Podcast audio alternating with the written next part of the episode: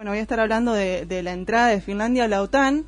Hoy escribí una nota análisis para PIA Global, este, en donde utilicé muchos mapas, porque nada, es, eh, me parece que es, bueno, en este caso yo hago un análisis geopolítico, entonces es como sumamente importante ubicar en el mapa, ver de qué hablamos cuando hablamos de la península de, de Kola, qué, hablamos de con las fronteras, qué tan pegadas están, a cuántos kilómetros, digo, esas cosas que con quiénes tienen fronteras, qué hacia dónde apuntan, si hacia el norte, hacia, bueno, digamos, está buenísimo poder ubicarlos en el mapa.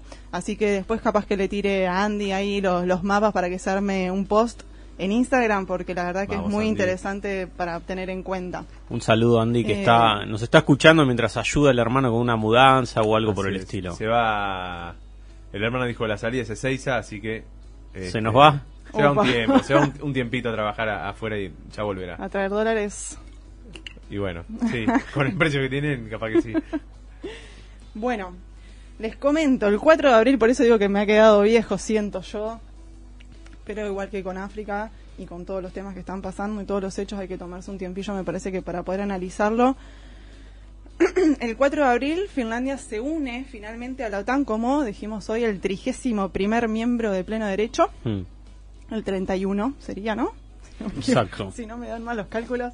Así es. Este fue el proceso de adhesión más rápido que tuvo en la historia moderna de, la alianza, porque en menos de un año sucedió esto. O sea, en mayo del año pasado, Finlandia, junto con Suecia también, que está ahí todavía, eh, sigue participando, raspó ahí la, la fichita y, le hmm. tocó el siga participando, pero bueno, eh, juntos presentaron en mayo eh, la solicitud de ingreso para poder ingresar lo que sucede es que se tienen tienen que todos los miembros de la OTAN por unanimidad darles el visto bueno digamos que eran 30 hasta ese momento. Exactamente. Mm. eh, esto implica que cada país después a lo interno en su parlamento tiene que debatirlo aprobarlo y recién ahí mm. bueno para esto pasó un par de meses para julio septiembre todos aceptaron excepto Turquía y Hungría bueno, Hungría termina, cada uno por sus motivos, yo honestamente no voy a ahondar en los motivos por los cuales, pero bueno, eh, quedó Turquía más que nada,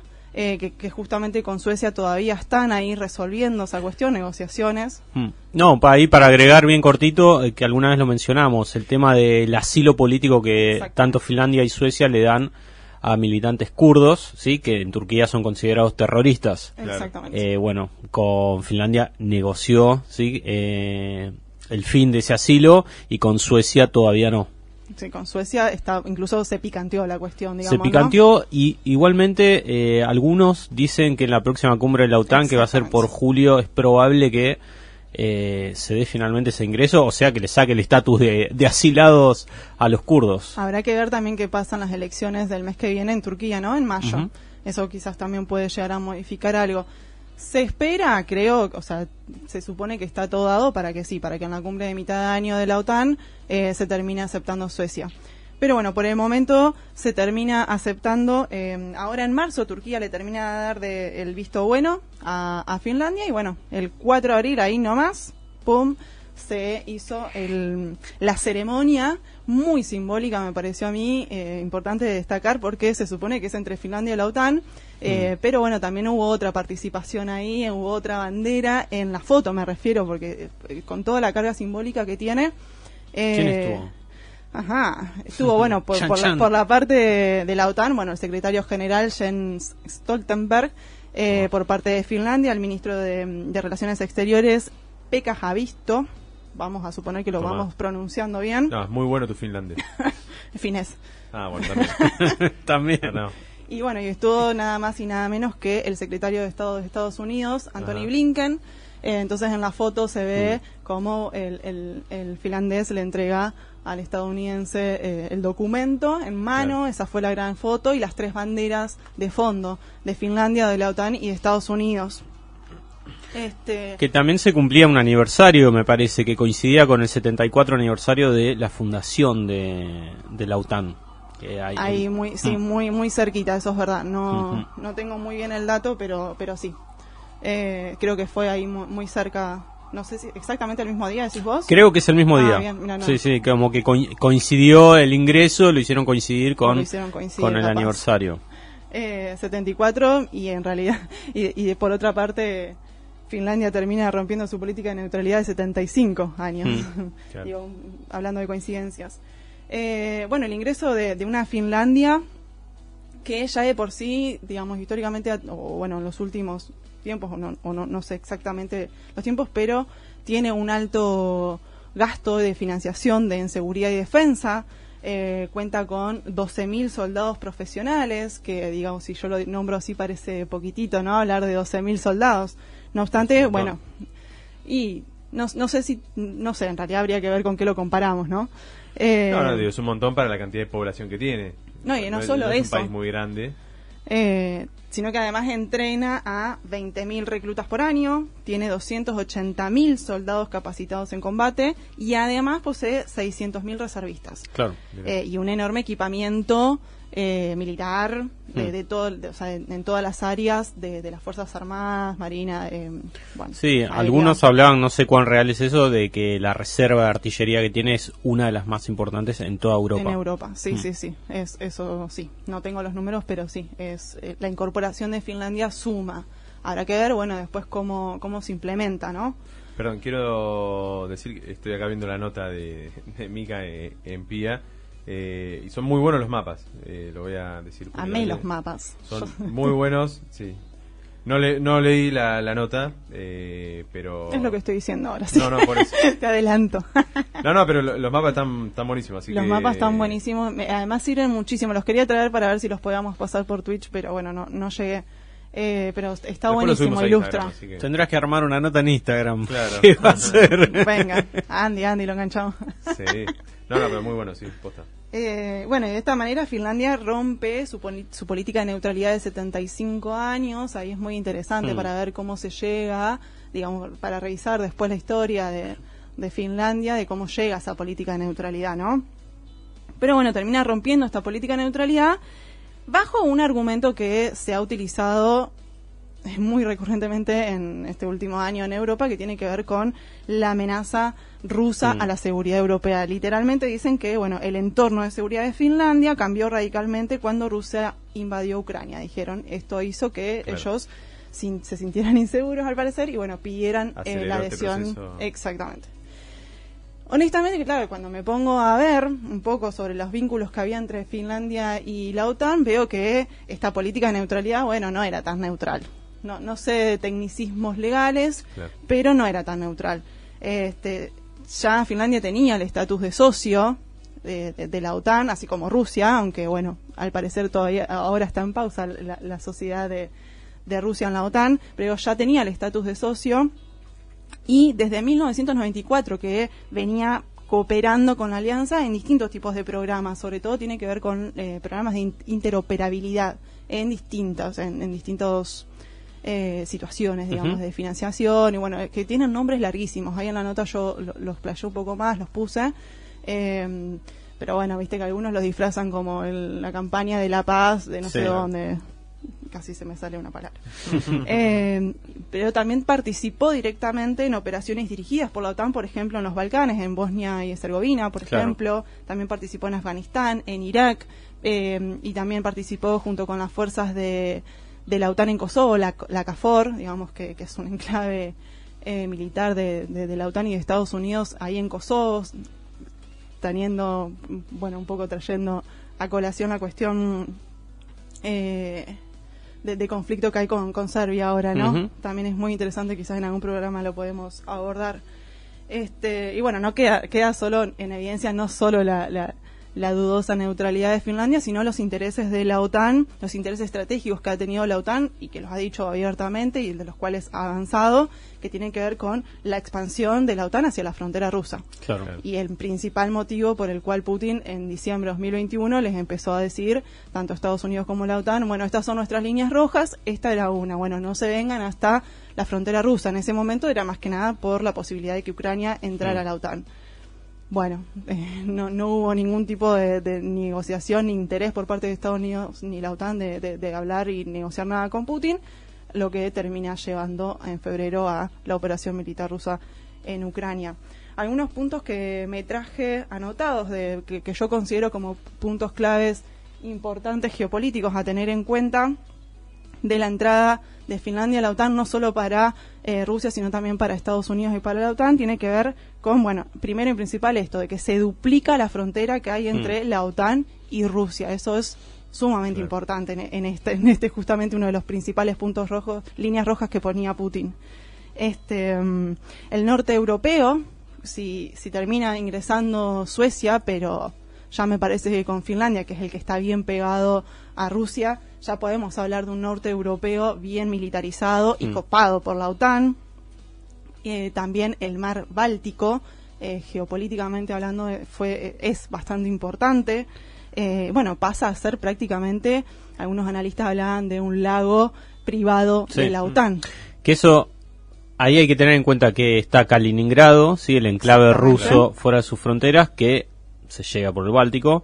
Eh, y hay una ciudad que es San Petersburgo, que se puede llegar por tierra, obviamente, pero digamos es muy importante su salida al mar eh, Báltico. Eh, hay puertos muy importantes que tienen salida y al mar Báltico, puertos importantes, digamos, para Rusia, y como decís, San Petersburgo, por ejemplo, está muy cerca de la frontera, digamos, es la segunda ciudad más importante de Rusia, después de Moscú.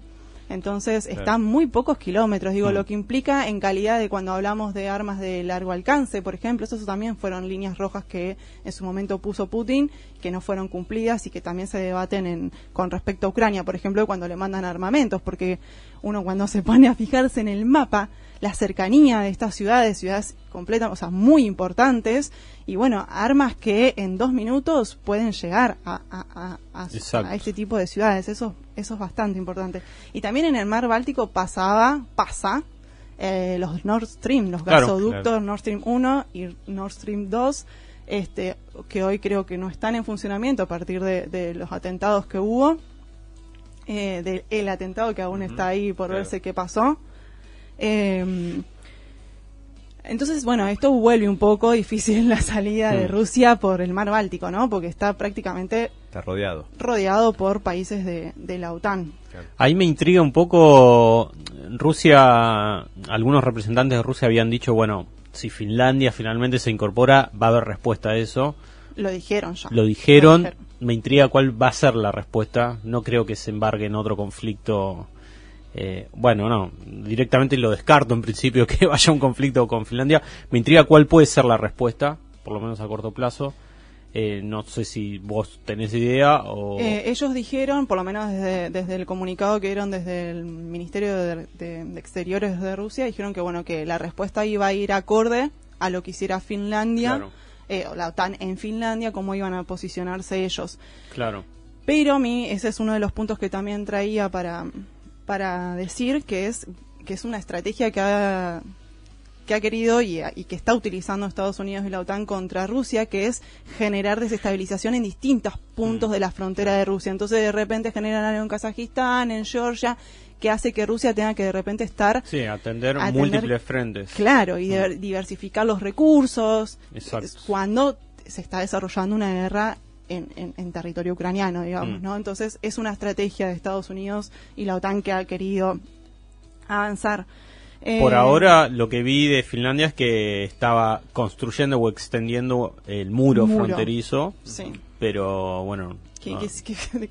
yo me pregunto de qué mierda sirve un muro, ¿no? no O sea, sí, pero cuando estamos hablando de, armamentos militares, mm. armamentos pesados, me, importa saber cuántos kilómetros está esta, la segunda ciudad más importante. Un mm. muro no, no, te va a frenar un No, ahí se mete más la discusión, que, bueno, que de hecho también va emparentado con, uh, hubo elecciones en Finlandia hace poco, ¿no? Que ganó la ultra, la derecha y la ultraderecha, y ahí la cuestión migrante, eh, muy presente, ¿no? Me imagino que vendrá más eh, por ese lado, pero bueno, también simbólicamente representa un montón, ¿no? Poner un muro eh, con un país como Rusia.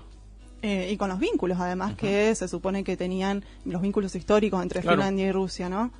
Eh, otro de los puntos es que está la, ahí nomás, digamos, una de las principal frontera que, comparte Rusia y Finlandia, bien en el norte, es la península de Kola, se llama. No sé si lo estoy pronunciando bien, por lo menos así Excelente. está escrito. Excelente nombre. no, tiene, no tiene, no tiene, está con K.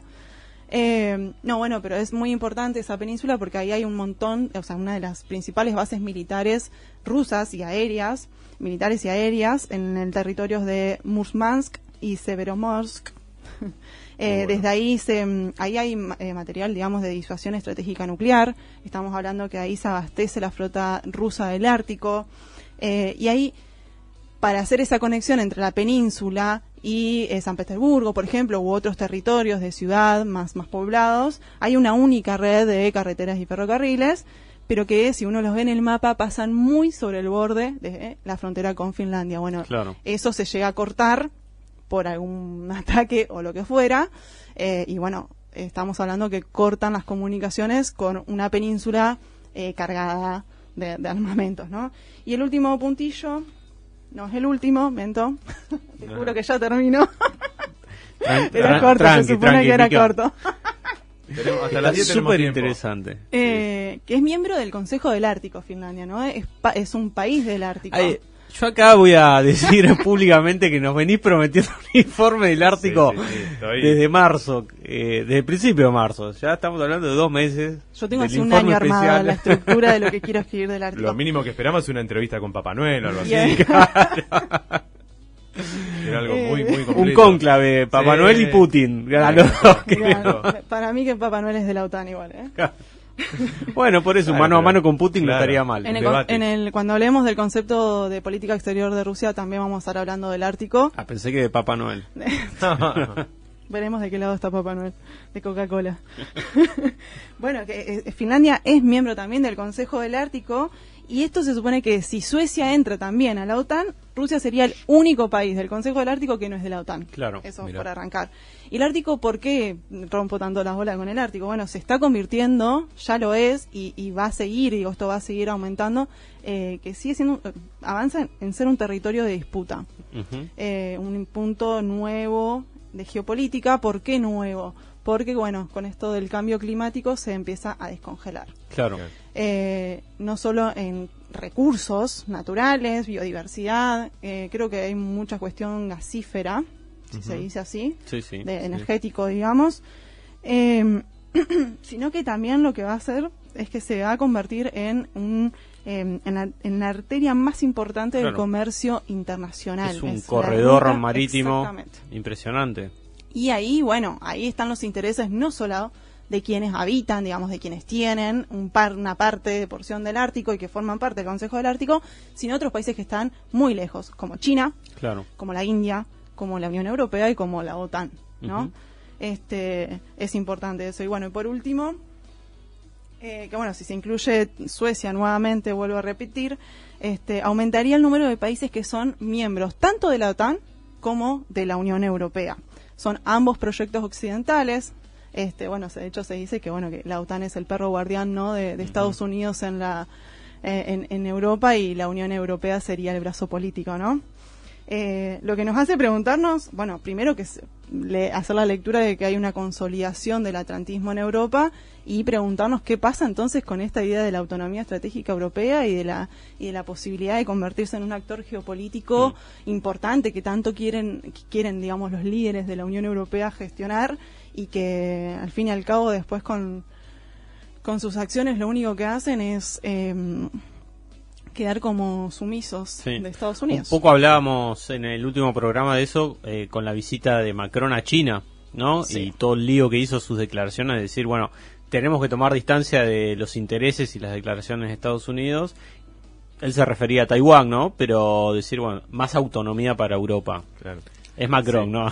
lo tomamos con pizza, pero difícil de, me acuerdo, me acuerdo que Amanda me, hizo una preguntilla ahí, no me acuerdo cuál específicamente, pero eh, la respuesta iba en, relación a que pensemos que un Macron es, es, es, un, es un personaje, es un actor eh, imperial también, digamos, es de la, globalista, no deja de estar ahí.